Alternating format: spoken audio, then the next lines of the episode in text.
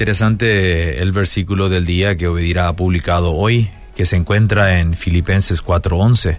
No digo esto porque esté necesitado, dice el apóstol Pablo, pues he aprendido a estar satisfecho en cualquier situación en que me encuentre. Epicuro de Samos, el filósofo, dijo, el hombre que no se contenta con poco no se contenta con nada. Es que vivimos en una sociedad llena de descontento. Nos sentimos descontentos con nuestro trabajo, con nuestro sueldo, con nuestros matrimonios, con la iglesia, con la salud, hasta con nuestra apariencia, si tan solo tuviéramos algunas arrugas menos o algunos kilos menos. Y en casi cada área de nuestras vidas es así. Con el descontento viene la queja, y con la queja el enojo, y con el enojo la amargura. El contentamiento, ya lo decía Jeremiah Burroughs casi 400 años atrás, es una joya rara. Sin embargo, es una de las virtudes cristianas más importantes.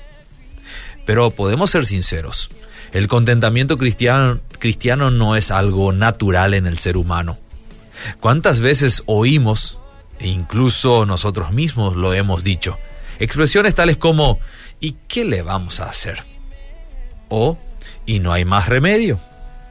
Pero esto no es contentamiento, eso es resignación o fatalismo, porque el contentamiento cristiano tiene que ver más con la aceptación.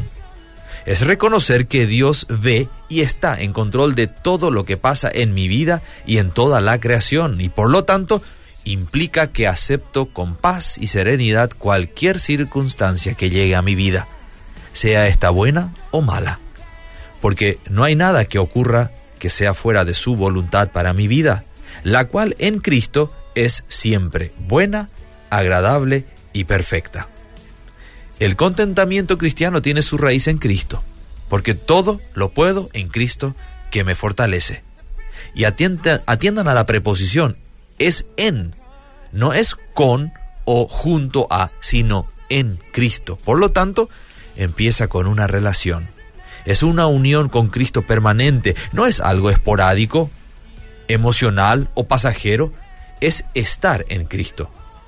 Y esto se desarrolla con la práctica con el ejercicio consciente y con cuidar la avaricia, que además de ser un pecado siempre nos pondrá en la perspectiva de insatisfacción continua, aun cuando ya hayamos conseguido todo lo que deseábamos. El contentamiento no es la ausencia de problemas, sino una actitud de aceptación, de tranquilidad y paz en medio de los problemas.